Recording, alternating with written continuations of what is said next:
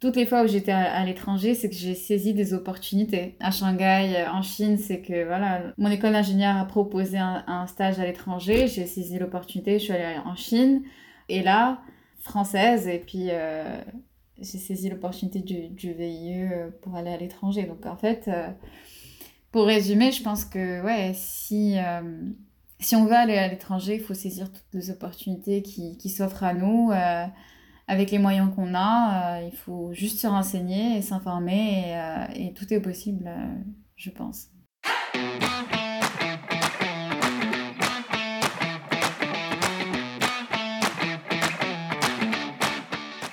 Bonjour à toutes et à tous et bienvenue sur Les Américains, le podcast.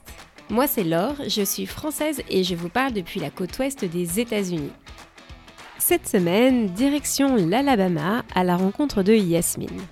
Après avoir quitté le Maroc pour poursuivre ses études supérieures en France, Yasmine vit une première expatriation à Shanghai, puis une seconde au Texas pendant ses études dans les énergies renouvelables. À son retour en France, elle a une révélation et se reconvertit dans l'aéronautique à Toulouse, où elle y rencontre son petit ami. Leur rêve commun, travailler tous les deux dans l'aéronautique. Bien décidée à réaliser son rêve, Yasmine postule chez Airbus, en Alabama, pour un VIE où elle est acceptée, loin de la Slovénie où son compagnon se trouve. Avant la fin de son VIE, elle partage avec nous son expérience en Alabama, ses plus beaux souvenirs ici et aussi de l'importance de savoir saisir des opportunités. Très bonne écoute, à tout à l'heure. Bonjour Yasmine. Bonjour là. Bienvenue sur le podcast. Merci d'avoir accepté mon invitation euh, aujourd'hui. De rien, avec grand plaisir. Merci de m'avoir invité. C'est un grand plaisir de participer à ton podcast. Alors pour commencer, si tu veux bien, on va commencer par les présentations euh, habituelles. Peut-être nous dire euh, bah, où est-ce que tu es en ce moment, d'où tu viens, quel pays, quelle ville, et, aussi ce que tu fais, euh, ce que tu fais aux États-Unis. Alors, euh, donc je m'appelle euh, Yasmine Benchekroun, j'ai 28 ans. je suis ingénieure de formation thermique énergétique, puis spécialisée en aéronautique.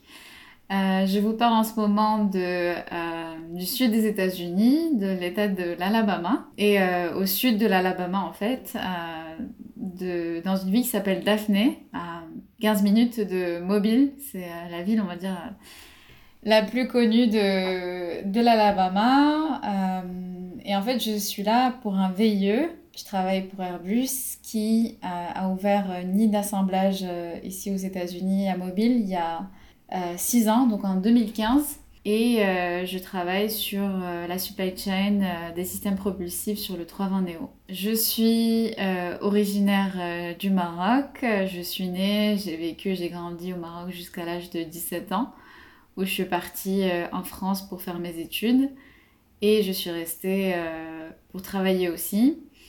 donc j'ai vécu à Nantes pendant pratiquement 5 ans, puis après je suis allée vivre à Toulouse euh, pendant presque 4 ans. Et euh, c'est de Toulouse que je suis venue ici aux États-Unis. D'accord. J'imagine qu'à Toulouse, c'est lié aussi à l'aéronautique un petit peu Exactement. Donc, donc oui, donc Toulouse, je suis arrivée pour faire justement le master spécialisé, pour me spécialiser dans l'aéronautique. Et puis après, euh, donc j'ai trouvé une opportunité de travail euh, dans une entreprise euh, de consulting chez Altran mhm. pour travailler chez Airbus. Donc j'ai fait ça pendant presque trois ans et demi. Ok, d'accord. Alors ça fait combien de temps que tu es aux États-Unis, là, à, à Daphné, à côté de Mobile, en Alabama? Alors, ça fait euh, plus d'un an et demi maintenant. Euh, le temps passe trop vite. Même avec le Covid, c'est passé vite. Euh, donc oui, je suis arrivée en début août 2019. Mhm. Et je suis là jusqu'à fin mai. donc mon contrat se termine fin mai 2021. J'ai eu la chance d'être étendue de, de 4 mois. Donc normalement, les, les VIE aux États-Unis ont une durée de, de, de, contrat de 18 mois qui est fixe et non renouvelable, mm. non prolongeable, contrairement aux VIE dans les autres pays à l'international. D'accord. Pour quelle raison? Euh, C'est question de visa ou question Alors euh, la raison c'est euh, le Covid en fait. Comme on est notre visa en étant VIE et comme en étant étudiant en, échange, c'est un visa J1. Mhm. donc là dans mon cas c'est un visa J1 trainee et quand on fait un échange c'est visa J1 student. Mhm. Et euh, le, le, visage 1, c'est exchange. Donc, euh, donc le but, c'est euh, d'échanger culturellement, d'en apprendre sur la culture américaine et bah, de discuter de notre propre culture avec les Américains et de leur apprendre voilà, qu'est-ce, que, que la France et ça, qui est pour la plupart, surtout ici dans le sud de l'Alabama, qui n'ont pas pu voyager dans l'international qui ont, pour la plupart, qui n'ont même pas voyagé euh, ailleurs que dans de l'Alabama euh, au sein des États-Unis. Donc, euh, ah ouais, ouais, ouais. Hmm. Donc c'est, c'est, voilà, c'est l'échange culturel. et puis, donc, à cause du Covid, on était bah, pour la plupart en télétravail, enfermés chez soi. Donc, hmm. on n'a pas pu bah, faire ce travail d'échange culturel. Euh, de voyager, euh, de découvrir la culture, etc. Mhm, mhm. Donc euh, notre sponsor nous a proposé de d'étendre de 4 mois. Donc à l'époque, ça, ils nous ont proposé quand c'était... donc ça, c'était mai, je crois. Mhm. Ou, ou, plus tard, ou en juin, je ne sais plus exactement, mais... Donc c'était au tout début, on ne savait pas encore que ça allait durer aussi longtemps, bien sûr. Donc c'est pour ça qu'ils nous ont proposé de prolonger de 4 mois. Euh, bien sûr avec l'accord du euh, manager et de l'entreprise. Mm. Euh, et, et, donc, bah, ça a été accepté, j'ai été prolongée et mm. je suis contente de rester un peu plus longtemps c'est plutôt, j'ai envie de dire, en tout cas sans avoir tous les détails pour l'instant, mais j'ai envie de dire que c'est plutôt positif pour toi d'avoir été prolongé. Ça te permet de, comme tu dis, culturellement, de, de, euh, de t'imprégner euh, un peu plus de la culture ici et eux aussi euh, de la tienne, puisque c'est un échange culturel. C'est tout bénef, bien sûr. C'est ça va faire bah, presque deux ans d'expérience aux États-Unis, d'expérience professionnelle, ce qui est, ce qui est assez notable et conséquent. Et, mm. et, je suis sûre que ça va, ça va être bien vu pour le CV plus tard. et donc oui, non, je suis très contente de, pouvoir rester plus longtemps. Ouais. Alors, c'était pas ta première expatriation euh, les États-Unis, c'était pas ton premier échange euh, culturel. Euh, on a eu l'occasion d'échanger un petit peu avant, avant l'épisode où tu me racontais que tu étais donc bon, tu es parti du Maroc pour aller, pour aller en France, pour faire tes études. Donc on va dire que c'était déjà une première expatriation euh, entre guillemets, parce que tu, tu changeais de continent, tu changeais euh, de, pays.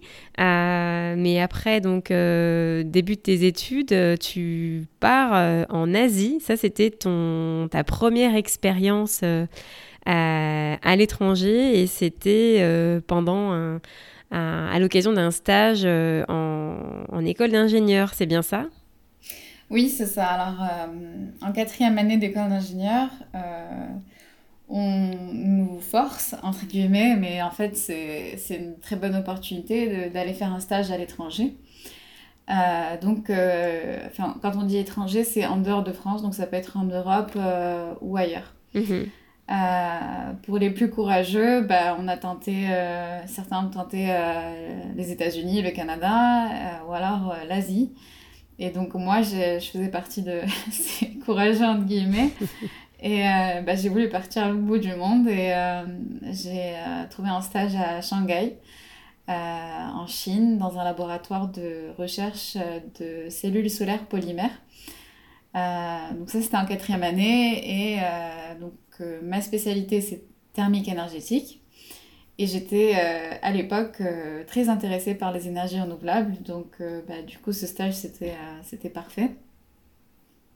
Donc oui, c'est un, un, stage obligatoire à l'étranger d'une durée de trois mois. alors moi, malheureusement, mais bon, c'est pour une bonne raison, je suis restée deux mois et demi. Euh, en Chine parce que euh, j'ai aussi profité de, cette opportunité qui était offerte euh, en école d'ingénieur de pouvoir faire un semestre d'échange à l'étranger. Donc j'ai aussi postulé pour ce, cette opportunité et, et j'ai réussi à l'avoir pour aller aux États-Unis. Donc j'ai dû écourter mon stage en Chine pour, bah, pour pouvoir commencer mon semestre aux États-Unis qui commençait assez tôt. D'accord. Euh, et tu faisais quoi comme euh, c'était quoi comme stage que tu faisais euh, C'est à Shanghai, hein, c'est bien ça? Oui, donc du coup mon, stage c'est donc j'étais à Shanghai en Chine. et c'est un stage dans un laboratoire de recherche où j'étais assistante du, du, chef de, du laboratoire de recherche dans les cellules solaires polymères. Euh, donc euh, bah, dans l'énergie solaire. Euh, parce qu'en fait, j'étais très intéressée par les énergies renouvelables et pour moi, c'était le stage parfait mhm. ah, qui correspond au domaine et, et aussi à l'endroit très exotique. Super expérience, ouais. Tu me disais aussi que hum, tu avais été un peu surprise à, à, ton arrivée par l'accueil de, de, certains euh, de certains Chinois Oui, alors euh, c'est vrai que l'exemple que je peux donner, c'est que euh, naturellement, quand on arrive dans un bureau avec des collègues, le matin, bah, on va dire bonjour, on va sourire et, et puis puis on va commencer la journée. Enfin bon, avant on faisait la bise. Euh, des fois on passait euh, une heure euh, ou une demi-heure à faire la bise à tout le monde. Mais, mais bon là, je pense que avec les Covid, on va devoir changer des habitudes. Mais, mais, mais du coup, oui, voilà. Donc c'était le, le, bonjour n'existait pas. Donc moi, je, je faisais l'effort. Voilà, je disais bonjour, je regardais, mais euh, en retour, j'avais rien du tout, j'avais pas de bonjour échangé, j'avais pas un seul regard. Euh, donc c'est comme si j'étais transparente ou invisible. Euh, et elle était voilà, elle était à fond sur son travail, sur son écran, en train de travailler. Donc c'est vrai que c'était un peu un peu dommage à ce niveau-là, mais j'ai quand même persévéré et j'ai fait beaucoup d'efforts pour essayer de, bah, de la mettre en confiance parce que mm. j'avais l'impression qu'elle était fermée. Et, ouais. Euh, et euh, donc voilà, j'ai essayé de la mettre à l'aise, euh, de parler de différents sujets, de pouvoir, enfin, d'essayer de déjeuner avec elle pour avoir des moments en dehors du boulot. et puis bah, finalement, ça a fonctionné. On a, elle a finalement commencé à discuter avec moi, à faire des blagues, à raconter des choses enfin plutôt hors, euh, hors, euh, hors contexte, boulot, ouais. voilà, c'est ça. Et, euh, et, donc ça, ça a finalement marché, mais le l'effort devait être assez... les efforts, enfin, je devais doubler, doubler mes efforts pour, pour pouvoir... Échanger avec elle, ouais, qu'elle s'ouvre, quoi. relationnel. Ouais. Mais, c'est... mais tout le monde n'était pas comme ça, non? Ou c'était vraiment... c'était ton tous les, tous les Chinois étaient comme ça ou, étais, ou justement tu as eu des échanges un peu plus ouverts avec d'autres personnes? Ouais, alors je pense que c'est euh, plutôt euh, un problème de génération euh, parce que donc là où je faisais mon stage, donc c'était dans l'université de Shanghai Jiaotong et c'est une université qui, qui a un partenariat avec l'université du Michigan. Euh, donc, euh, il y a aussi des étudiants euh, en échange qui viennent du Michigan dans cette université à Shanghai. Et, et, du coup, la plupart des Chinois là-bas bah, parlent anglais. pas très couramment, avec un certain accent, mais leur anglais est très compréhensible. alors que c'est vrai que cette, cette femme-là qui est avec moi dans le laboratoire, mm-hmm. elle avait un peu de mal avec la langue, avec l'anglais. Euh, et puis donc euh, bah, les jeunes dans l'université, ils étaient beaucoup plus ouverts, beaucoup plus avenants. Euh, ils étaient curieux de, bah, de savoir d'où je venais, qu'est-ce que je faisais, hmm. bah, de, de, de, parler un peu de ma culture française, ma hmm. culture marocaine. ils étaient toujours là à me proposer d'aller faire des restaurants. ils m'emmenaient dans des restaurants, me faisaient découvrir différents plats, différentes saveurs. donc, ouais. ouais. je pense que c'est pour moi, de l'expérience que j'ai eue, c'est plutôt euh, c'est plutôt un problème de génération je veux dire et peut-être un problème de langue s'ils sont pas à l'aise avec la langue non plus et ouais c'est pas évident si ouais, si tu parles pas très bien ou tu comprends pas trop ton interlocuteur quand il te parle en anglais c'est vrai que ça bah ça ça ferme des ouais la communication est, est plus difficile ouais mm, mm. Mm-hmm. Et du coup, tu es resté là-bas, tu dis deux mois et demi, c'est ça? Bah, J'imagine que tu as quand même pu un petit peu visiter des, euh, le peu de temps que tu étais sur place, mais j'imagine que tu as peut-être pu visiter des choses aussi dans le, dans le pays. Oui, euh, alors oui, j'ai été deux fois à Pékin. Euh, j'ai fait la muraille de Chine, j'ai été à Tiananmen Square, j'ai visité oui, pas mal de choses et les marchés. Euh, en fait, c'est des marchés euh, pour touristes.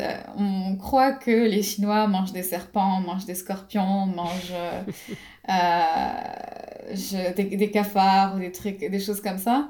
donc j'ai été avec des, des amis chinois dans ce marché-là à Pékin et en fait ils m'ont dit non, non, on ne mange pas ça et s'ils font ça c'est parce que ça attire les touristes et et euh, c'est pour ça qu'il y a ça. Donc, euh, tu arrives dans ce marché, tu vois des, des brochettes de scorpions à griller, des brochettes de serpents, des brochettes de, je sais pas, des cafards ou des grosses araignées. Ok. Euh, et donc. Euh, que personne ne mange, quoi, en fait, c'est ça. Bah, en fait, euh, c'est plutôt. Je pense que les gens, ils viennent là, ils sont avec des amis, et c'est plus un challenge. C'est vas-y, est-ce que tu vas pouvoir le faire? Moi, personnellement, j'ai vu ça, j'ai dit non, je ne ferai pas. Je n'ai pas, pas été assez courageuse pour, pour tenter. Ouais, et Tiananmen Square aussi, c'est c'est un, un, square historique parce que c'est il y a eu une, euh, des, des protestes euh, à l'époque, euh, alors je sais plus c'était en quelle année, mais c'est tout récent, c'est pas très vieux, hein, où il y a des étudiants qui se sont révoltés, bah, justement parce que la Chine, très communiste, ils, se, ils défendaient un peu la liberté d'expression. Mhm. etc. Ils faisaient des sittings devant ce square et ça a duré des jours, peut-être des semaines.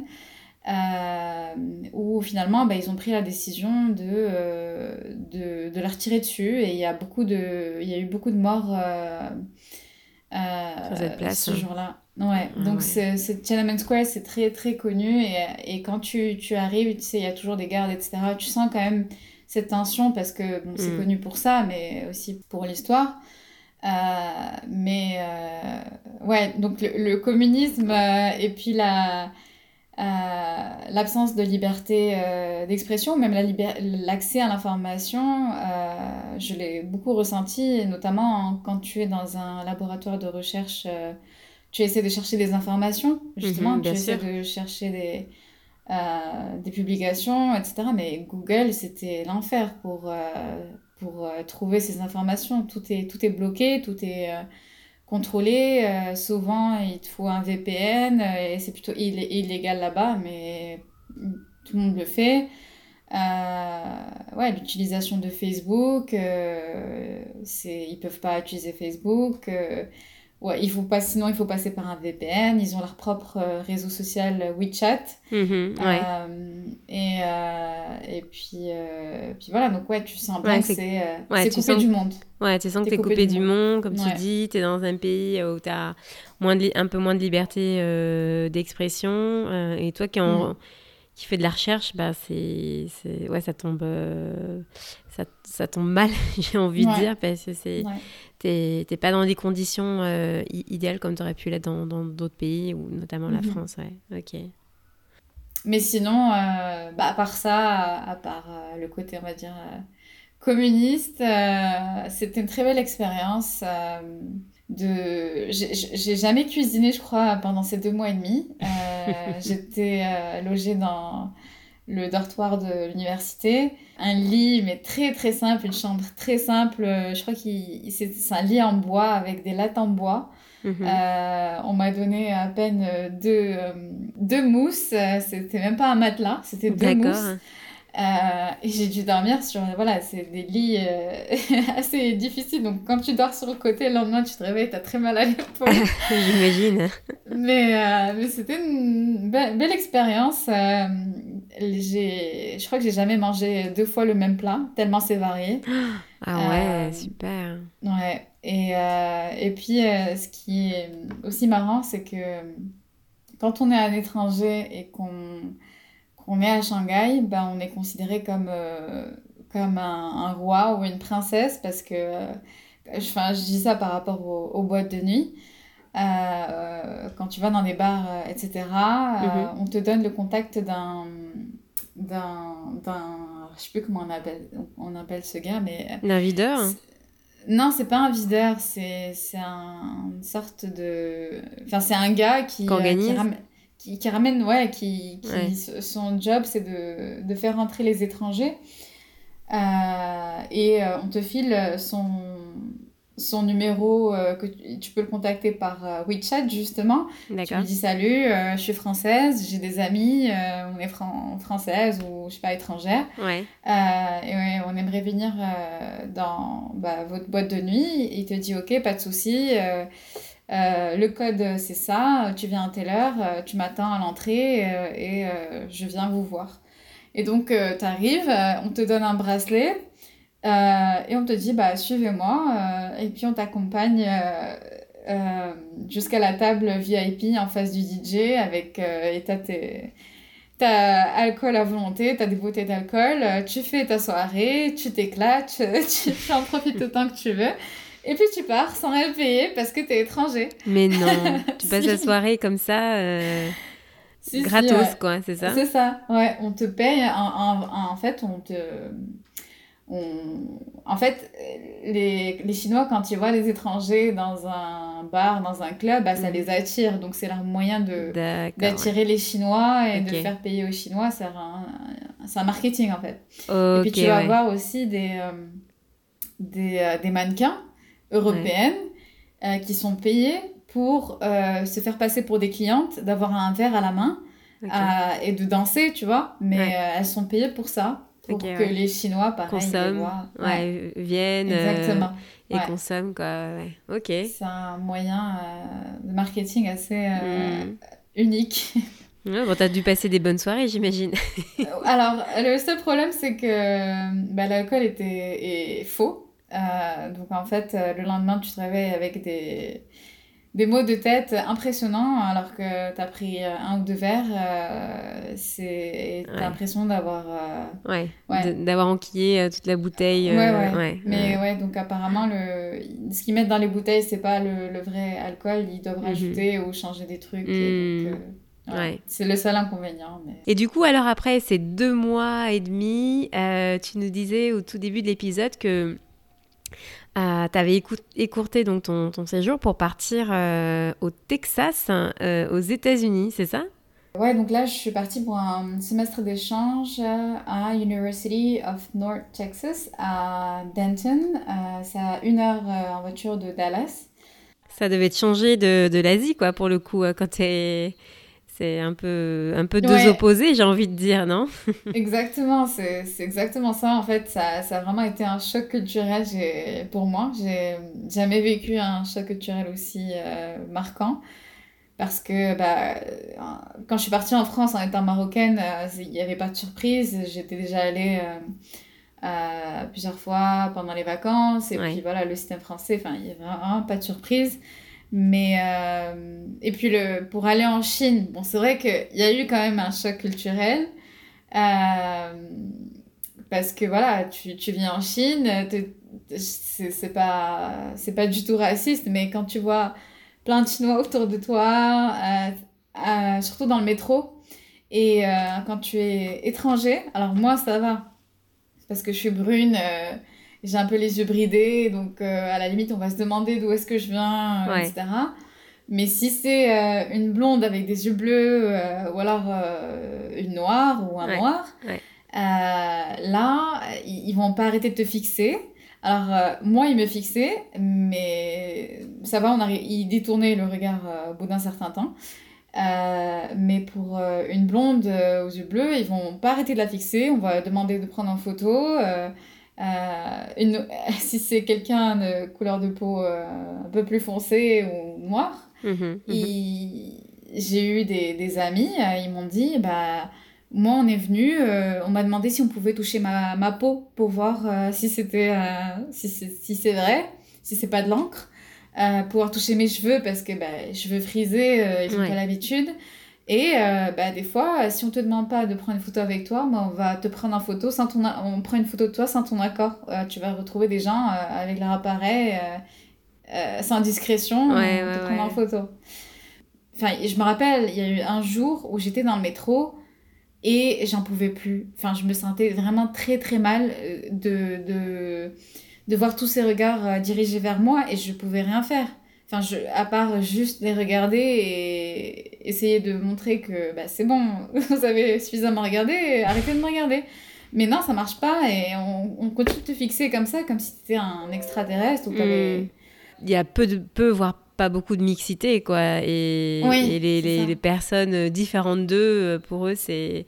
Ouais, mhm. c'est tout un truc et euh, de là à prendre une photo avec, toucher leur peau, ouais, c'est... Ouais, c'est ça. Ben, encore une fois, c'est des gens qui n'ont sûrement pas eu l'occasion de, mm. de, voyager. voyager mm. et, encore une fois, l'accès à l'information, comme je t'ai dit, c'est limité, donc voilà. Mm, c'est clair qu'ils sont beaucoup plus surpris que euh, si tu allais aux États-Unis ou ailleurs. Eh oui, oui, oui. Parce que c'est fermé. Et oui, euh, et donc le Texas, là, pour le coup, c'était très différent parce que ultra libéral. Bah euh, j'imagine même la nourriture, quoi. Tout est différent parce que tu me disais que tu t'es régalé à Shanghai. Ouais, alors ouais, j'ai vraiment adoré la, la cuisine chinoise, très variée, très saine à base de légumes euh, tout le temps. Enfin voilà, mm. j'ai vraiment adoré. Je pouvais manger autant que je voulais. Euh, et en plus, c'est vraiment pas cher là-bas et euh, sans te préoccuper que ce soit gras ou quoi. Et puis, bah, j'arrive au Texas et la spécialité du Texas, c'est poulet frit, tout ce qui est frit. et puis j'étais à, à, la cantine, donc dans le campus où j'étais, euh, j'avais accès à cinq euh, différentes cantines en illimité. Euh, et bah, les plats, c'est pizza, mac and cheese, enfin voilà, c'est hmm. poulet frit, tout ce qui est très, très, très, très nutritionnel. Exactement. et ouais, pour moi, au départ, j'étais vraiment. Enfin, les, je crois que le premier mois, pas juste les premières semaines, j'étais limite dégoûtée de, de voir autant de gras, autant de frit, autant mm. d'huile, autant de... Et euh, donc j'ai eu un peu de mal à, m'adapter. Euh, je pense que ça aurait été plus simple si je venais directement de, de France, mais euh, ouais, c'est... Là, je, je, venais de passer une expérience un peu unique en Chine et, et mm. en termes surtout culinaires. Et là, je parle de, des extrêmes. Donc ouais, c'était un peu, un peu difficile. Et donc tu passes tes six mois, euh, six mois euh, au Texas. Qu'est-ce qui se passe après ce semestre euh, d'échange? Après le semestre d'échange, donc je devais faire mon stage de fin d'études d'école d'ingénieur. Euh, j'ai essayé de, de rester, profiter et rester euh, aux États-Unis pour, euh, pour faire mon stage. Mhm. mais ça a été vraiment difficile malgré mes recherches. J'ai essayé de contacter même des gens sur LinkedIn, etc. directement pour pour faire un peu l'impasse sur euh, tout ce qui était visa. D'accord. Euh, parce que ouais, c'était compliqué. Donc mon visa arrivait à terme. Euh, donc je me retrouvais sans visa. Mhm. il fallait que l'entreprise qui m'embauchait pour le stage me sponsorise. Et, ça, ça coûte, moi j'ai entendu, dans les 1000 dollars. Et, et, donc, bah, j'ai réussi à, à, décrocher un entretien, j'ai eu un petit espoir, et puis bah, j'ai discuter avec euh, ce manager en lui disant que voilà, il y a quand même euh, des démarches administratives en termes de visa. Il m'a mm. dit qu'il n'y avait pas de soucis, euh, mm. qu'ils ont l'habitude, etc. Mais je pense qu'il a... pensait pas que c'était un visa J1. donc malheureusement, j'ai jamais été recontactée et donc j'ai dû bah, quitter, quitter les États-Unis pour trouver un stage en France. D'accord. et c'est là où tu vas à Saint-Nazaire, c'est ça? Tu disais près de près de Nantes, non C'est ça C'est Oui, c'est ça. Euh, donc, euh, bah, j'ai eu cette opportunité euh, par, à travers le réseau Polytech. Donc, c'était un ancien de Polytech qui cherchait un stagiaire, donc il travaillait chez Airbus. Et donc, bah, j'ai trouvé ce stage à Airbus. J'ai dit, bon, bah, je vais... Je vais essayer parce que à l'époque j'étais intéressée par les énergies renouvelables et je cherchais vraiment dans ce domaine mais je trouvais pas. Ouais. Ouais, tu t'es dit, euh, euh, tant pis, quoi, je vais, je vais, ouais, c'est ça. J'ai bifurqué un peu, ouais. Ouais, enfin, je, je m'y attendais pas, je pensais pas que j'allais, j'allais euh, tomber amoureuse de, du domaine. j'ai adoré travailler dans l'usine, pouvoir rentrer dans, les, dans des parties des avions, parce que à Saint-Nazaire, c'est la, c'est la partie avant euh, de certains avions et les tronçons centrales euh, qui travaillent, qui équipent avec tous les systèmes, etc. Et euh, bah, j'ai adoré ça, j'ai adoré ouais, d'être dans l'usine, de suivre un peu les, les étapes de fabrication d'un avion et et tu fais ce stage et euh, donc euh, là, tu as un petit peu la révélation. Euh, c'est ça. où tu dis, ah ouais, quand même, l'aéronautique, franchement, c'est quand même pas mal. J'aime bien ça. Et, et qu'est-ce qui se passe alors après, à la fin de ton stage tu... C'est à ce moment-là que tu pars sur, pour Toulouse? C'est ça. Donc, bah, j'ai voulu continuer dans ce domaine et mhm. je me suis dit, bah, la meilleure façon euh, de le faire, c'est d'augmenter mes chances de pouvoir être embauchée. Et euh, bah, du coup, j'ai décidé de postuler pour euh, le master spécialisé à, à dans l'aéronautique. donc, c'est le master, c'est TAS Aéro, c'est Technique Aéronautique et Spatiale. c'est un master spécialisé d'un an, international. Mhm. Euh, donc les cours sont en anglais, c'est des cours donnés par des euh, professeurs euh, français ou des retraités qui travaillaient à Airbus français. D'accord, ouais. des experts quoi. Mhm. Exactement, des experts, mais en anglais. Mhm.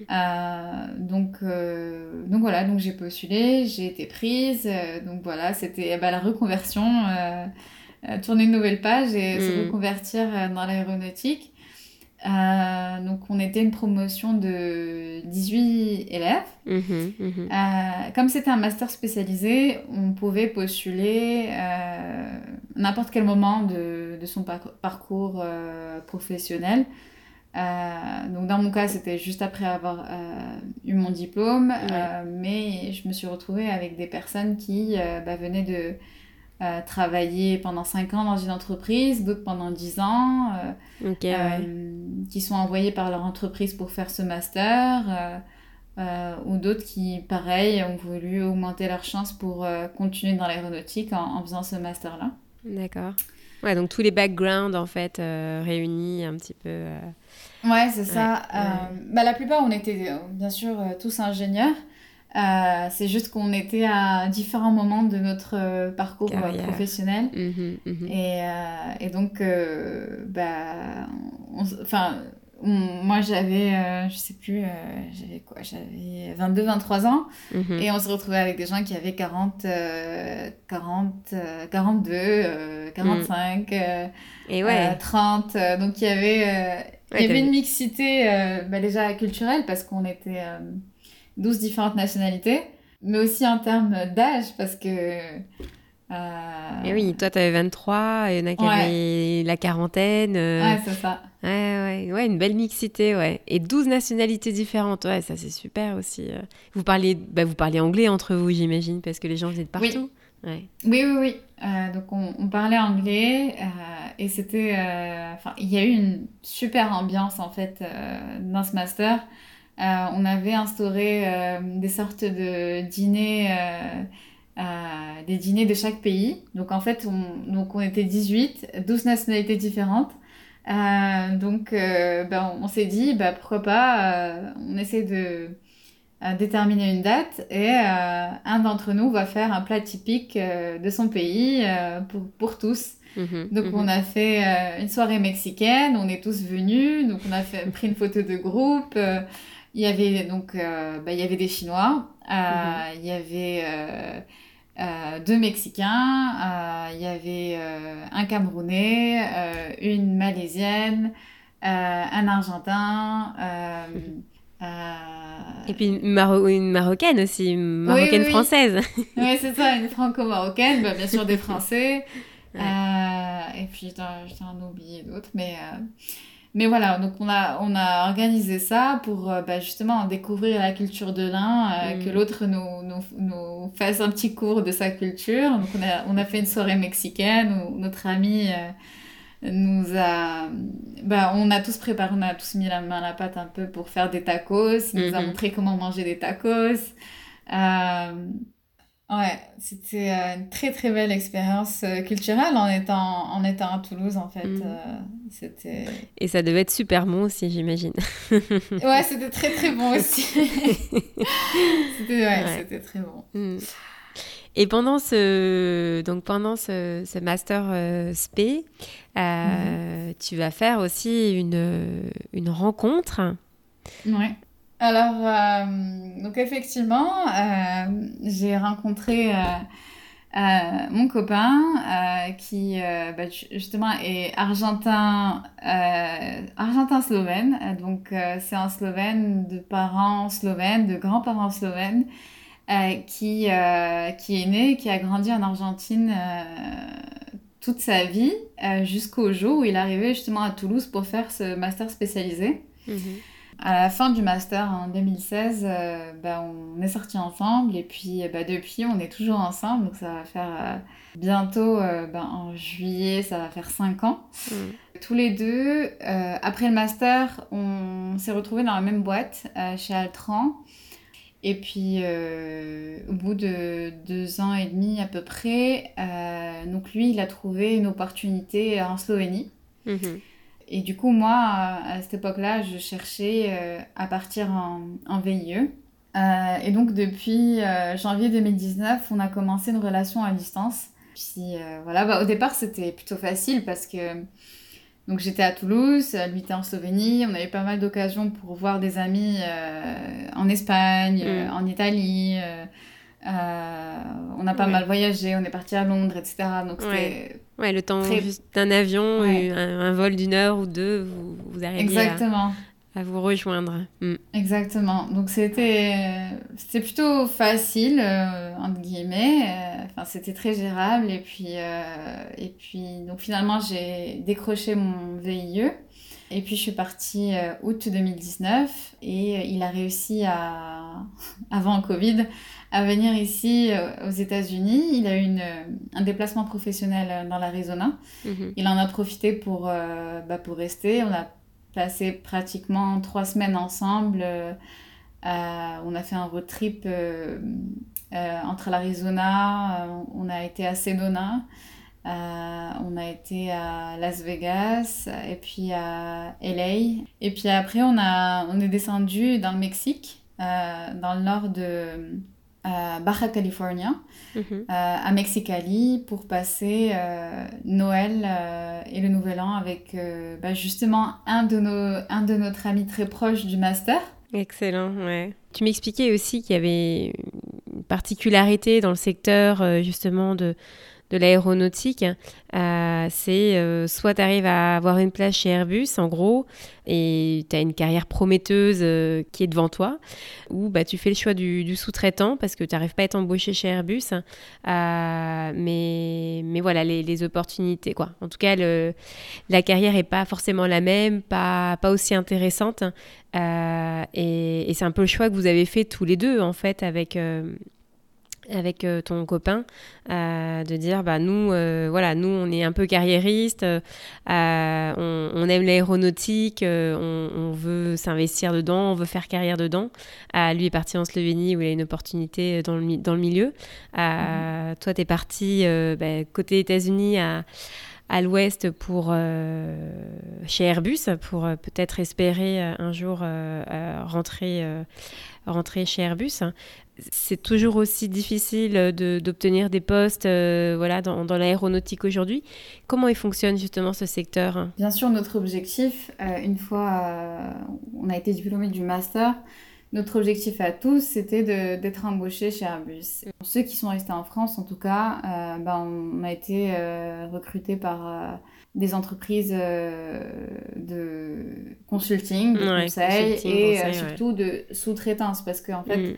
Euh, notre travail en étant ingénieur, euh, le travail qu'on va faire, c'est euh, le même travail que quelqu'un qui est, qui est employé Airbus, mais embauché par cette boîte de sous-traitance. En fait, c'est vraiment mhm. de la sous-traitance. Et du coup, bah, à l'époque, enfin, moi, c'était très difficile de rentrer. Euh, soit il fallait euh, des compétences spécifiques pour un domaine très spécifique, très technique, etc., qu'on n'avait pas forcément. Parce que voilà, c'est très demandé. Euh, mm. Airbus à, Toulouse, c'est la, la, machine qui fait tourner la, la ville à Toulouse. Mm. Euh, et, euh, et, bien sûr, il y a, c'est, connu euh, au niveau international. Airbus, c'est très réputé. donc, tu vas avoir des, des, gens qui viennent d'un peu partout dans le monde pour venir tenter leur chance. Et ouais, ça attire les talents. Hmm. Voilà, c'est ça. Et donc, bah oui, donc la concurrence est, est très élevée. Et, et donc, bah, en étant en tout cas en France, je sais que en Angleterre c'est différent, mais les entreprises de consulting euh, ou de sous-traitance, euh, c'est plutôt, euh, je vais pas dire mal vu, mais c'est, la plupart, on sait qu'on n'a pas voulu aller chez Altran ou chez une autre boîte de sous-traitance. C'est pas un choix, c'est par défaut en fait. Mm. C'est parce qu'on n'a pas trouvé une meilleure opportunité. Mm. Donc en fait, on y va, on va tenter euh, bah, du coup euh, cette expérience euh, chez des boîtes de conseil. Mm-hmm. mais le, le problème, c'est que bah, on va faire le même travail qu'un employeur bus, mais on va être payé beaucoup moins. On va être l'entreprise va moins reconnaître les efforts.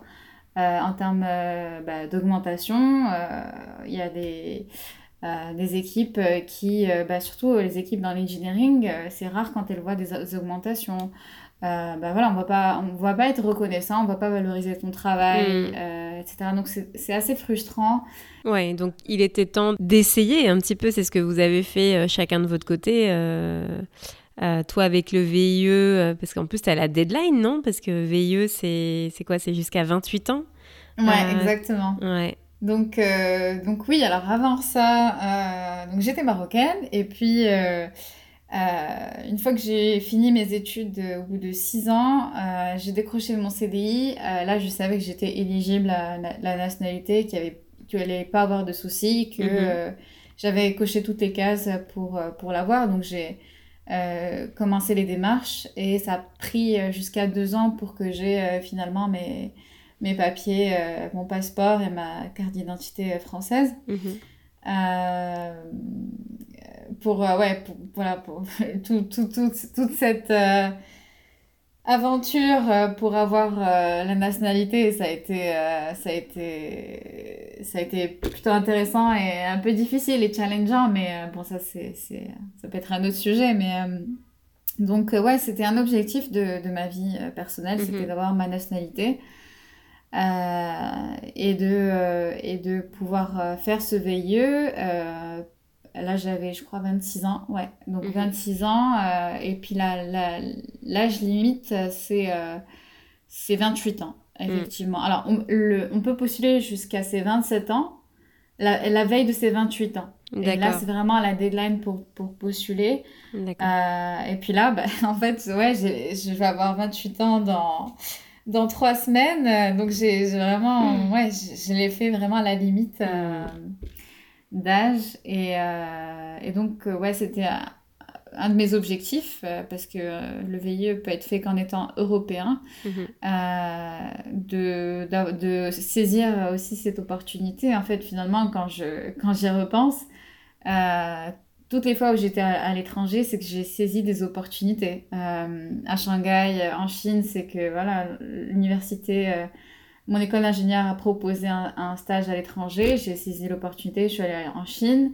Ils ont y proposé un semestre d'échange qui n'était pas très connu, mais je me suis renseignée, j'ai participé à, ces... Euh, quand il y avait des discussions en amphi où ils donnaient plus d'informations, bah, j'y étais, je me suis renseignée, j'ai passé mon TOEFL. J'ai vraiment, encore une fois, saisi l'opportunité. Et mhm. là, bah, je, française, et puis euh, j'ai saisi l'opportunité du, du, VIE pour aller à l'étranger. Donc en fait, euh, pour résumer, je pense que ouais, si, euh, si on veut aller à l'étranger, il faut saisir toutes les opportunités qui, qui s'offrent à nous. Avec les moyens qu'on a, il faut juste se renseigner et s'informer et, et, tout est possible, je pense. Et du coup, ouais, du coup, là, t'es à Daphné, en, en, Alabama, pour ce, pour ce VIE chez, chez Airbus. C'est ça. Tu fais quoi exactement? C'est quoi le poste euh, que, que tu occupes Alors, euh, l'intitulé du poste, euh, c'est spécialiste système progressif intégration. Mon travail, c'est vraiment de faire ce suivi avec les fournisseurs pour s'assurer que bah, nos produits, les produits qu'on achète, sont bien conformes et arrivent à temps à la, à la ligne d'assemblage pour pas euh, amputer euh, bah, la, chaîne de production, le flux de production. On s'assure qu'ils sont ils arrivent en temps, en heure euh, et avec la qualité, mhm. niveau de qualité qu'on leur, qu'on leur demande. Ok. Et pourquoi ils sont. Quoi, là, c'est une question vraiment plus Oh, c'est de la curiosité, hein, mais c'est d'essayer de comprendre. Il euh, y a une raison pour laquelle ils sont basés euh, en Alabama euh, à Mobile ou, non, aucune en particulier Est-ce que c'est une proximité, je ne sais pas, avec des fournisseurs ou, ou non, ça n'a rien à voir et c'est un peu comme ça par hasard alors, non, ce n'est pas du tout par hasard.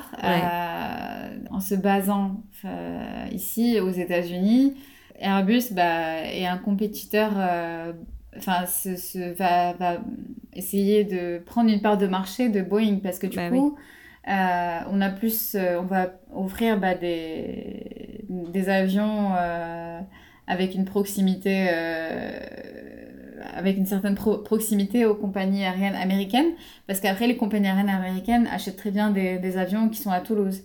L'avantage, c'est que voilà, ils peuvent les, les acheter ici. Euh, il y aura aussi euh, bah, surtout des différences en termes de taxes, euh, d'impôts, et surtout avec la présidence Trump. Donc Trump a voulu taxer tous les les compagnies aériennes, si elles achètent un avion en France, il va être, il va être beaucoup plus, il y aura beaucoup plus d'impôts et de mhm. taxes, comparé à s'ils achètent ici directement aux États-Unis. donc, ouais, c'est plus euh, compétitif en termes de, de prix mhm. pour une compagnie aérienne. Euh... Et l'Alabama, c'est, ça aurait pu être euh, la Californie ou ça. je veux dire, ça. Oui, après, après il y a des. Euh, tu sais, alors, pour que Airbus se base quelque part, il faut que la ligne d'assemblage soit construite à côté d'un avion, bien sûr, pour, qu'on puisse faire les, les tests, les tests en vol, les tests au sol, etc. Donc, il faut mhm. une piste une piste d'atterrissage. Ouais. Euh, ça c'est de 1. Il faut aussi que, euh, au meilleur des cas, euh, qu'il y ait un port, parce que la plupart des pièces viennent par transport maritime. D'accord. Et donc il y a ça. Après, bien eh sûr, il y a un, accord avec bah, soit le gouverneur ou l'État, parce que hmm. bien sûr, on apporte euh, on, va, on va créer de la main-d'œuvre, euh, donc on va créer des salaires, on va créer une, une économie et euh, il y a, après il y a, voilà, il y a des arrangements avec, avec l'État, etc. en termes de. Voilà, D'accord, ouais. donc, ouais, donc plutôt côte est parce que, ben, parce que l'accès bateau est, est, plutôt direct, contrairement à la côte ouest des États-Unis. Et mm. euh, ok. Et puis ensuite euh, la partie euh, taxe et mm-hmm. présence locale qui est un peu plus qui facilite les, les, échanges commerciaux. Hmm, d'accord. Ok, mm-hmm. ok. Ouais, tout est calculé. ouais, tout est calculé, ouais. Et la vie en Alabama, alors, comment comment c'est au bout d'un an et quelques mois? Comment comment c'est de vivre dans, dans, un État du Sud? Alors, pour te dire la vérité, euh, j'ai postulé au VIE parce que c'était un VIE Airbus. Ça, c'était vraiment les critères que je voulais j'ai pas regardé du tout. Euh, j'ai juste vu États-Unis, j'ai pas, j'ai vu mobile, mais j'ai pas, j'ai pas cherché plus jusqu'au moment où j'ai eu l'entretien. Et là, je me suis dit bon, il faut peut-être que je regarde aussi. Et donc, euh, ben, j'ai cherché, j'ai vu où c'était, et c'est vrai que je connaissais pas du tout euh, cette partie, cet état en fait. Mm-hmm. En étant franche, je, je, savais, voilà, je connaissais la Nouvelle-Orléans, la Floride, mais bon, entre la Nouvelle-Orléans et la Floride, l'Alabama et l'État voisin Mississippi, pour moi, euh, voilà, c'était inexistant. Mais donc, euh, ouais, j'ai regardé sur Google, j'ai vu que c'était euh, tout au sud, donc proche de la mer, proche de euh, du golfe du Mexique euh, et puis euh, proche de Cuba. du coup, je me suis dit, bah, c'est parfait, ça doit, être, ça doit être bien. Mmh. Il y a du soleil. voilà, c'est ça, c'est dans le sud, il y a du soleil. et puis, bah, bien sûr, quand j'en parlais avec les amis et les collègues, on me dit, mais qu'est-ce que tu vas foutre là-bas, dans l'Alabama, tu vas aller voir les rednecks attention c'est raciste euh, voilà j'ai eu tous les droits à tous les préjugés comme j'en ai eu euh, avant mon départ au Texas c'était pareil. Enfin j'avais un, petit peu peur avant de venir euh, parce que je savais pas à quoi m'attendre mais mais écoute finalement l'expérience ici dans le sud de l'Alabama est très agréable parce que les gens sont très avenants sont très sympas sont on va venir te, te dire bonjour, euh, hey, how are you, uh, how is your day, c'est vraiment très naturel, avec un sourire, et puis bah, si... Alors moi personnellement ça ne m'arrive pas souvent, mais quand des fois quand je suis avec mon collègue qui a un accent français un peu plus marqué, donc s'il entend ça il va pas aimer, mais c'est pas grave. Et donc, des fois, on, voilà, on, on demande Ah, where are you from euh, Et on dit France. Alors, ce qui est marrant, c'est que des fois, euh, quand on dit France, euh, bah, ils disent Ah, France, ok. Donc, soit ils connaissent pas, soit ils sont pas sûrs, soit, bah voilà, il n'y a, y a, pas un, a pas un retour, il n'y a pas une autre question qui vient après. Euh, mais en tout cas, les gens sont très curieux. Euh, ils veulent en apprendre plus, euh, que ce soit de ma culture française. Ils sont curieux, quoi, c'est ça. Voilà, ils sont hmm. très curieux. non, ils sont, voilà, ils sont très sympas, très accueillants. On se sent vraiment bien. On se sent. Il y a, moi personnellement, je.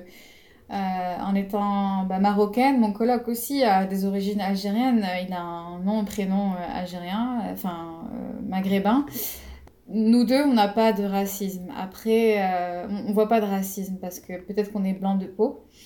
Euh, mais en tout cas, ce que je vois, ce que je remarque, c'est qu'il y a beaucoup de différences entre euh, bah, les noirs et les blancs, mhm. qui est très noté. Et, bon, ça, je pense que voilà, c'est très connu dans le sud.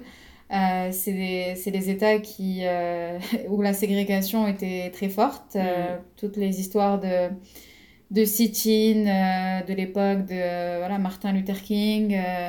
Euh, même le Ku Klux Klan, je pense.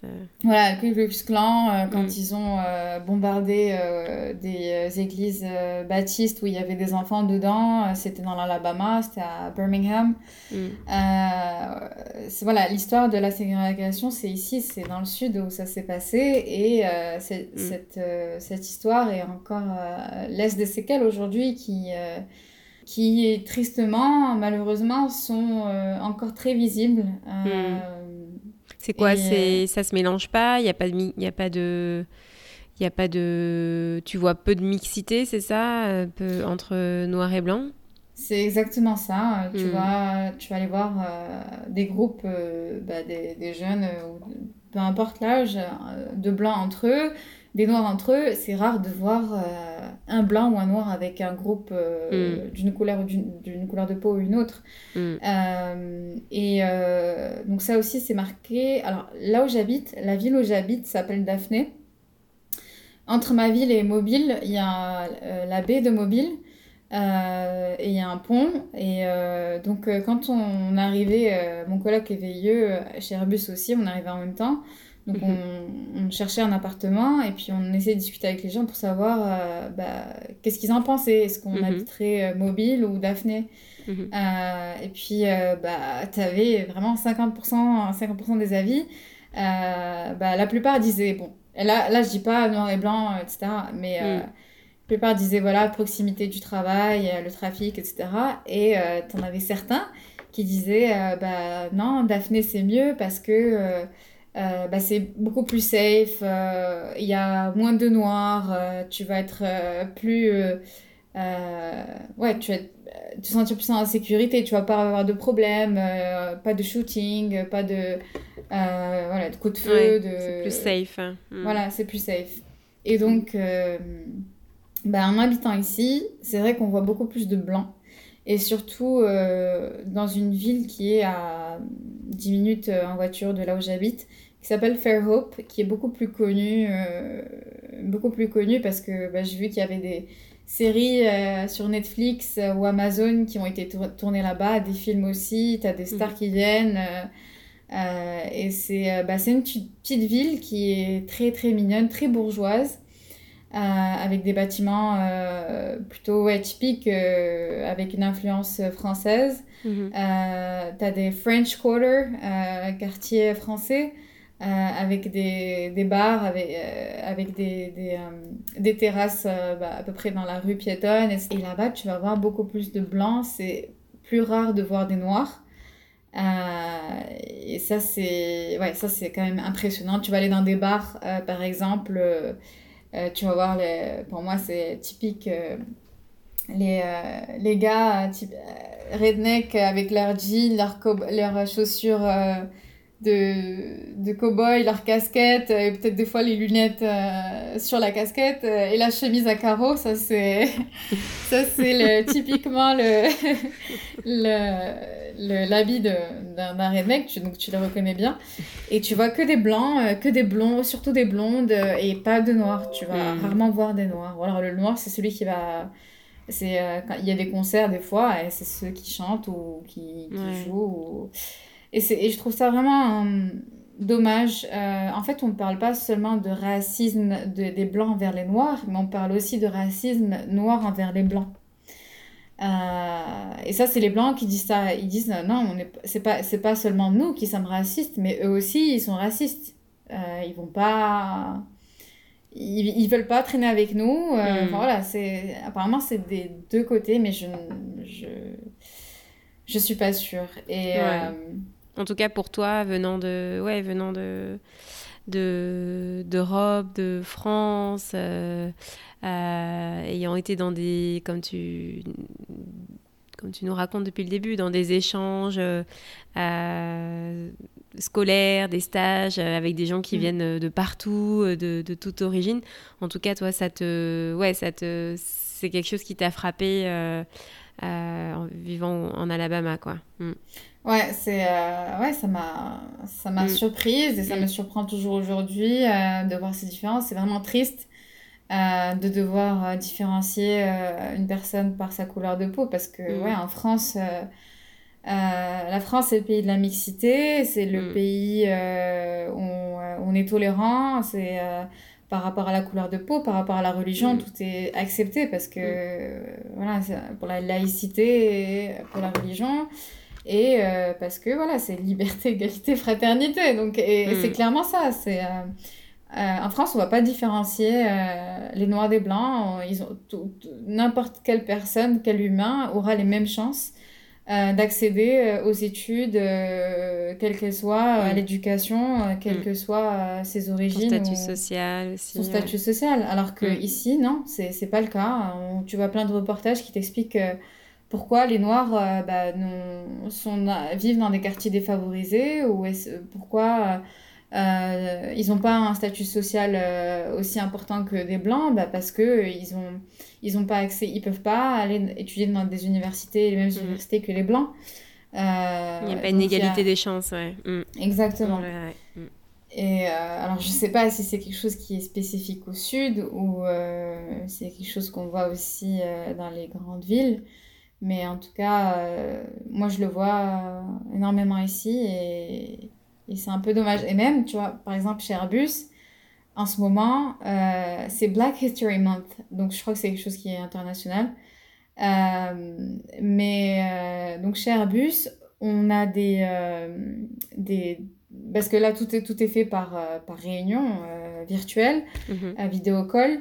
Des présentations sur, c'est un mot que je ne connaissais pas, un terme que je ne connaissais pas, code switching.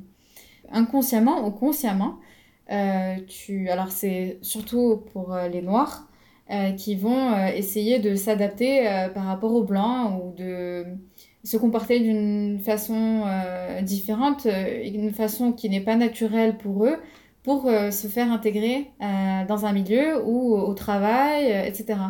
Donc, bah, ils vont, par exemple, ils parlaient. Donc, c'est une présentation qui est faite par des employés Airbus qui racontent leur expérience, des expériences qu'ils ont eues pendant, euh, dans le milieu professionnel ou euh, personnel. D'accord. Euh, ils vont bah, se lisser les cheveux pour ressembler, pour se faire accepter en fait par les blancs. Ou alors, ils parlaient aussi qu'il y a une certaine époque, il y avait ce qu'ils appellent le bleach, l'eau de javel, qui existait pour éclaircir la peau. Euh, ça, ça se faisait aussi euh, beaucoup. Euh, donc, ouais, voilà. C'est quoi, du coup C'est des, des, témoignages, c'est ça Tu dis de. De, de, donc là, pour le coup, c'est dans le cadre pro, donc de salariés qui racontent ce qu'ils ont vécu, c'est ça? Ou ce qu'ils ont vu dans le passé, quoi. Voilà, c'est ça. Et, et, en racontant comment bah, ils ont dû code switch, donc. Mhm enfin, changer leur façon de se comporter euh, pour être acceptés en face des autres. Euh, et, euh, et, c'est fou, je savais pas qu'il y avait un terme pour qualifier ça. Je... Mm. C'est vrai que peut-être que moi aussi j'ai dû le faire à un certain moment en étant marocaine pour m'adapter en France. j'ai Peut-être que moi, je l'ai tellement pratiqué ce code switching pour me faire accepter en France ou, peut-être pour paraître comme les autres que euh, bah, du coup, ma culture marocaine, c'est vrai que il y a certaines choses que, que j'oublie. Mais après, voilà, j'ai mm. passé beaucoup d'années en France. Euh, mais je pense que j'ai dû, j'ai dû aussi appliquer ce code switching mm. au, quand je suis arrivée en France. On n'a pas le mot pour ça, peut-être chez nous aussi. Non, euh, exactement. Parce que c'est n'est pas quelque chose qui, qui est normal. Ben non. Ouais. Ok, ok. Et l'Alabama, c'est pas loin de la Floride aussi, euh, et de la Géorgie, il me semble. Donc Géorgie, Floride. Euh, ça ressemble à quoi euh? Ouais, alors bah, l'Alabama, pour avoir une idée, très simple, bah, si on connaît bien la Floride, donc la Floride, quand on part à Floride, on, a l'image des alligators, on mm. a l'image de euh, des alligators dans les Everglades, euh, euh, de bah, la température où il fait chaud, humide. Ouais, les belles plages de sable blanc. Exactement, et des belles plages de sable blanc avec l'eau bleue, claire, super belle bah, du golfe du Mexique. Et comme on est, bah, moi j'habite à 40 minutes de Pensacola, 45 minutes de Pensacola, qui est euh, première ville de, la Panhandle, en fait, ça s'appelle la Panhandle. Et euh, bah, du coup, bah, on a les mêmes plages ici dans l'Alabama. Euh, Orange Beach, Gulf Shores, euh, on a des grandes plages très très grandes de sable blanc. Mm-hmm. Ah ouais, super. Où la, l'eau et la mer, la température de l'eau est très chaude. Mm. on a bah, pareil des alligators. On, on, a, on en a vu plein à côté de chez nous. Et puis, on a aussi bah, le, le, si on a déjà été aux Everglades, moi personnellement, j'ai jamais été, mais mon collègue, oui, il m'a montré des photos et lui, il m'a dit qu'il était déçu parce que euh, c'est ce qu'on voit ici en habitant ici et quand on va dans des parcs ou des choses comme ça, c'est exactement la même chose qu'on voit avec les alligators. D'accord, ok. Ok, donc c'est une. c'est c'est un état miniature de la Floride en fait, hein, c'est ça? Ouais, c'est exactement ça. C'est exactement ça avec euh, peut-être moins de, ouais, de building, comme, comme on voit à Miami, ou des, enfin, des beaucoup moins de choses à faire, on va, on va dire. C'est moins touristique, hein. c'est moins touristique, ouais. Exactement. Mais tu penses Miami avec l'architecture art déco, mais en Alabama aussi, je pense que vous avez quand même une belle architecture avec les, les, les maisons euh, de style euh, française, coloniale, quoi. Ça doit être euh, très joli aussi. Hein. Mm. Oui, alors, alors ici à Mobile, donc alors ça se dit mobile en anglais, Mhm. Euh, ça se dit pas mobile. Euh, il y a beaucoup de collègues euh, français qui, qui disent mobile, même après quelques années. Moi, je disais mobile aussi jusqu'à mon premier entretien où le manager a dit mobile et puis là, j'ai dit ah oui, d'accord. Ok. mais ouais, c'est mobile parce que ça a été bah, colonisé par les Français et donc il y a des bâtiments, enfin surtout des maisons coloniales, donc avec des, des colonnes, avec un, un, porch. Et euh, ouais, donc euh, il y a de très belles maisons euh, des années qui datent des années 1800 et quelques, mm. à 1700. et, et ouais, il y en a, il y en a à Mobile, dans le centre. après, ce qui est, ce qui est marrant, c'est que à côté de ces belles maisons, on peut voir enfin une, une étendue de des maisons qui s'enchaînent, très belles maisons. On peut être euh, subjugué euh, devant, devant cette architecture. Et puis euh, une rue perpendiculaire, on va voir bah, des maisons très pauvres, des sortes mm. de, je dirais pas des bidonvilles, mais c'est des, c'est, c'est une rue, on dirait que c'est un bidonville, mais c'est des, des maisons très euh, simples et euh, toutes euh, délabrées en fait qui n'ont qui n'ont pas été retapées on dirait mm. la plupart on dirait qu'elles sont abandonnées et c'est très très pauvre, la route mm. la route elle est complètement détruite et puis tu vois bien sûr des noirs qui sont sur leur porch assis et là enfin là c'est vraiment aussi triste tu vois c'est de voir cette euh, bah, inégalité entre classes sociales euh, si près, à quelques mètres de distance. Ils sont voisins en fait. Les riches et les pauvres sont voisins et euh, les inégalités sont, sont très marquées hmm. aussi. Mais hmm. ouais, comme tu dis, mobile, donc c'est une grosse influence française. Tu me disais aussi que Mardi Gras, oui. Euh, ça vient de justement la ville de Mobile, c'est ça? Bah oui, Mardi Gras, euh, contrairement à, ce qu'on pense, euh, ne vient pas de la Nouvelle-Orléans. Il a été, ça a commencé, il a été créé à Mobile. Je sais plus dans quelle, quelle année exactement, mais mais ouais, ça a été inventé à Mobile. donc c'est originaire d'ici. Donc mhm. ici, Mardi Gras, c'est Très grosse fête. Euh, le mois de février, c'est important, attendu par tous. Euh, à la préparation des chars, euh, mm. etc. Et, et puis. Tu as eu l'occasion de, de, participer à, l'an dernier à cette fête? Oui, alors pas l'an dernier, donc si l'an dernier, pardon, 2020, c'était en février, donc avant, avant le Covid. En fait, il y a des parades à peu près tous les jours pendant euh, tout le mois de février. Euh, et surtout les week-ends. Donc les week-ends, c'est vraiment les, les, grosses parades. Et donc, euh, bah, il y a des chars, des très beaux chars. En fait, c'est vrai que dans à peu près toutes les villes en France, quand j'ai vécu à Nantes, quand j'ai vu, quand j'ai vécu à, à Toulouse, on a toujours eu le carnaval de la ville avec des chars qui défilent. Mais là, c'était vraiment quelque chose de une certaine grandeur. Ça n'avait rien à voir avec ce que j'avais vu en France. Euh, c'est des chars beaucoup plus grands. Euh, et puis euh, dedans, il y a les, les, gens qui font partie d'une organisation. Donc en général, chaque un char, ça correspond à une organisation. Et ils sont tous bah, déguisés, masqués, avec leurs costumes. certains, ils suivent avec des chevaux, à cheval.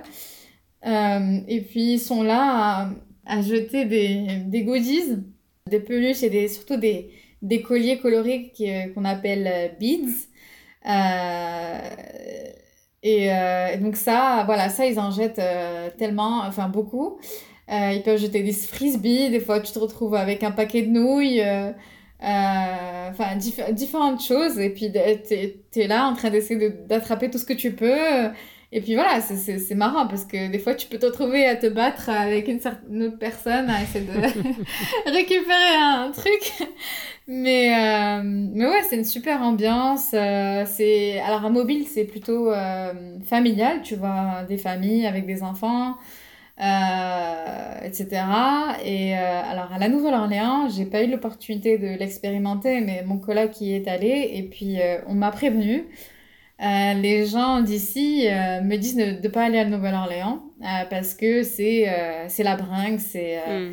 c'est en mode fête de Bayonne à la Nouvelle-Orléans fois, fois 10 en fait parce que ils me disent t'es pas capable t'es même pas capable de marcher tellement il y a du monde tout le monde est complètement drogué, bourré, etc. Ils me disent même pour toi une fille ça peut faire attention, c'est pas hmm. safe. Hmm. Euh, et puis, euh, bah, plein de gens se mettent, euh, se mettent à poil aussi. et puis, et puis voilà. Donc, mais voilà, mon collègue. Deux ambiances différentes, quoi. Exactement, c'est deux ambiances différentes. et donc, mon collègue m'a bien confirmé tout ce qui, tout ce qu'on nous avait dit pour la Nouvelle-Orléans. et ouais, c'est bien pour les jeunes qui veulent faire la fête. et Mardi Gras, c'est plus bah, pour les gens qui veulent quelque chose de tranquille. Euh, ouais. mais toujours avec une bonne ambiance. Hein. Oui, oui, oui. Et tu me disais aussi que tu avais la possibilité de, euh, si tu connais, si tu connaissais pardon quelqu'un qui était membre d'une asso.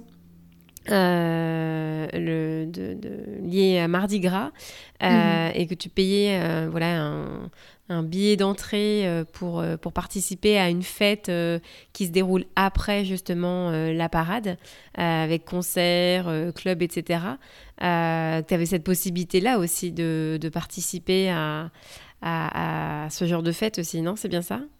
Il faut connaître quelqu'un qui fait partie de cette association, de l'organisation, mhm. parce que c'est eux qui, qui ont les billets et qui peuvent les vendre.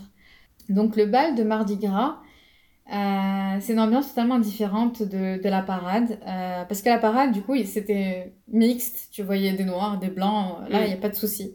Ouais, c'est toute, euh, toute la ville quoi, qui est là. Ouais, c'est accessible à tout le monde. C'est gratuit. Donc, mm. c'est ouvert à, tous. Et puis, tu as des gens qui viennent, pas seulement d'Alabama pour, pour, pour y participer. Tu as des gens qui viennent de, de tous les États. Mm-hmm. Donc, c'est vraiment, vraiment blindé. Et puis, donc, le bal, c'est juste après la parade. Euh, ça commence juste après, donc tu as à peine le temps de, de changer, de te préparer parce que euh, il faut être très très bien sapé, il y a un dress code, sinon tu peux pas rentrer. Donc pour les, pour les femmes, c'est robe de soirée longue et classe. Et puis pour les hommes, c'est euh, tuxedo. Ce qui était intéressant en fait, c'est que chaque année, chaque bal, euh, il désigne une reine et en général, ça doit être, c'est une fille euh, bah, jeune et euh, elle passe des candidatures comme euh, pour être Miss, Miss France. Mhm.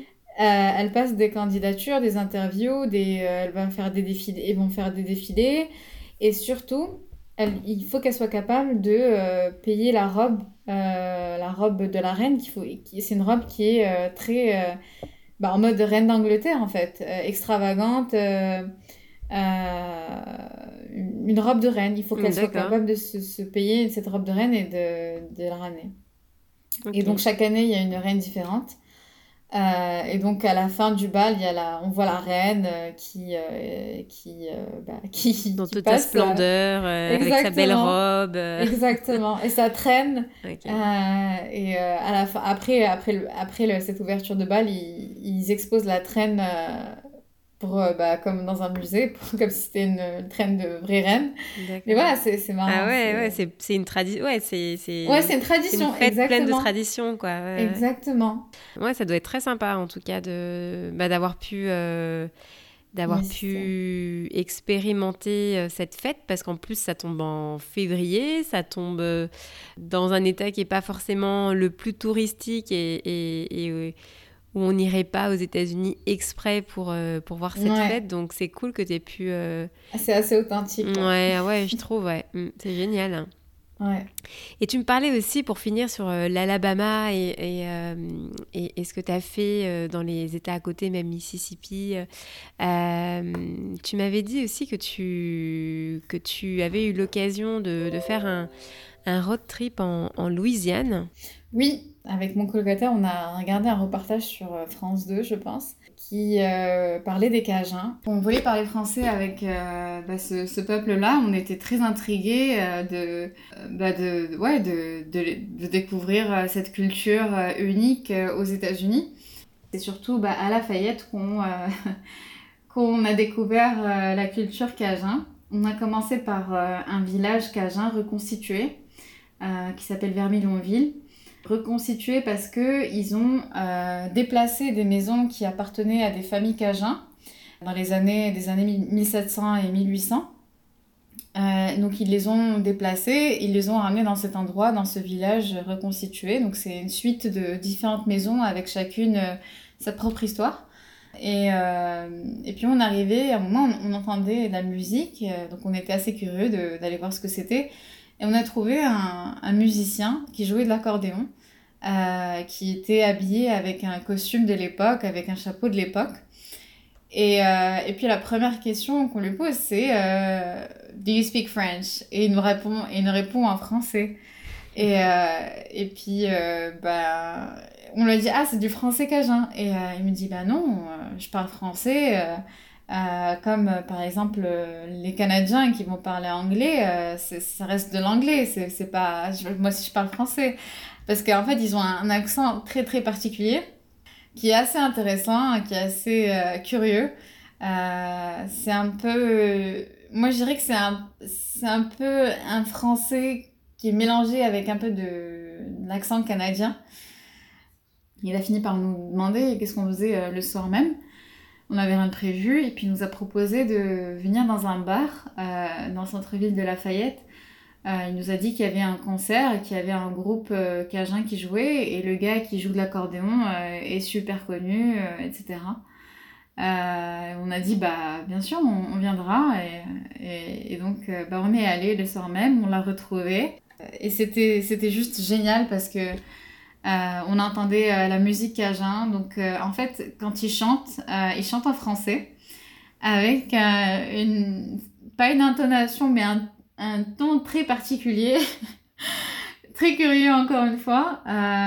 et j'invite tous les gens qui écoutent ce podcast à aller chercher sur YouTube musique cajun et essayer de déchiffrer un peu bah, les paroles parce que c'est vrai que c'est du français mais c'est toujours particulier. Donc à, à l'oreille, euh, il faut vraiment prêter attention pour, euh, pour essayer de comprendre. Euh, parce que euh, voilà, je pense que c'est leur français est un peu traduit directement de l'anglais. Donc euh, leur façon de s'exprimer, ça sera pas un français, on va dire, naturel comme nous, ça va être plutôt une traduction français-anglais. Euh, et donc, bah, c'était une expérience vraiment inoubliable euh, parce que euh, on est dans ce bar-là, il y avait que des Cajuns. Euh, donc, euh, c'est comme si c'était des voisins qui se connaissaient tous entre eux. Ils se faisaient tous la bise. Euh, ils se parlaient quelquefois en français, en anglais. et puis, et puis à un certain moment, il y a mon colocataire qui me dit Regarde, regarde mon téléphone, c'est c'est lui, non? Et en fait, c'était le, gars qu'on avait vu dans le reportage, euh, le reportage sur France 2. Donc, euh, c'était le gars qui, euh, qui, avait, qui habitait dans la campagne, qui tient énormément à sa culture cajun. Il essaie de transmettre la langue à sa fille. la langue cajun, enfin ce français cajun avec cet accent particulier. Euh, mais c'est très difficile parce que euh, depuis les années 1900, euh, début d'année 1900, on avait interdit le français dans les écoles aux États-Unis. donc ces Cajuns ne pouvaient pas parler leur langue. S'ils parlaient un mot français, bah, ils allaient recevoir une punition à l'école. ils allaient écrire, je sais pas, 100 fois, je ne parlerai plus français. Mmh. Donc le français était banni en fait. Et donc euh, bah, ça s'est malheureusement perdu au fil des années. Puis là, ils essaient vraiment de, d'essayer de, d'éduquer leurs enfants euh, avec, la culture. Mm. Le musicien, par exemple, qu'on a rencontré, on a, on a demandé si bah, ses enfants parlaient français et il nous a dit que non, mm. qu'il ne voulait pas en apprendre et on, ils, étaient attristés. Ils sont, et, nous aussi, on trouve ça vraiment dommage de que bah, dans quelques années, dans quelques générations, ça va se perdre. Ouais. Ça va, ça va se perdre, ouais, parce qu'ils sont très peu nombreux. Euh, et, euh, et du coup, euh, voilà, c'était une expérience vraiment inoubliable. Et donc, on a vu ce, cette star, ce gars qu'on a vu dans, à la télé, ouais, qui aurait cru, on s'y attendait vraiment pas. Et puis, le musicien, musicien avec qui on était le connaissait aussi. donc, donc ouais, donc c'était vraiment une super la cerise sur le gâteau. Ah ouais, ouais, ouais. génial, hein, génial. Ouais. Qu'est-ce qu'on peut te souhaiter euh, pour la suite euh, Tu avais voilà, l'objectif euh, professionnel qui, bah, qui est assez net, hein, de, de, pouvoir espérer obtenir un poste un jour à, Airbus et de l'autre bah, vivre aussi pleinement ta relation avec ton Argentin slovène. comment, voilà, qu'est-ce qu'on qu'est-ce qu'on peut te souhaiter pour la suite? Pourquoi pas euh, trouver un travail euh, à Toulouse, euh, chez Airbus, ce qui était mon objectif depuis, mm. depuis maintenant bientôt 5-6 ans. Et bah pareil, que mon copain puisse trouver un travail chez Airbus aussi qui lui plaise, pour qu'on puisse se retrouver en France. dans un pays neutre, dans une ville à Toulouse que qu'on aime tous les deux on s'est fait notre cercle d'amis international et, euh, et, on se sent chez nous aussi. Donc, euh, euh, ouais, je pense que ça, ça, ça peut être bien pour la suite, pour la suite de, de l'aventure. Bonne continuation du coup à, à, Daphné, le temps de le temps de ton VIE et puis et puis un bon retour en Europe aussi. À très bientôt. Ça marche. Merci Laure. À très vite. Si vous souhaitez laisser un avis et des petites étoiles sur l'épisode d'aujourd'hui, je vous donne rendez-vous sur votre plateforme d'écoute préférée ou tout simplement sur le lien dans le descriptif de l'épisode. Je serai ravie de lire votre avis sur le podcast. Je vous donne rendez-vous dans deux semaines pour le prochain épisode. À très bientôt!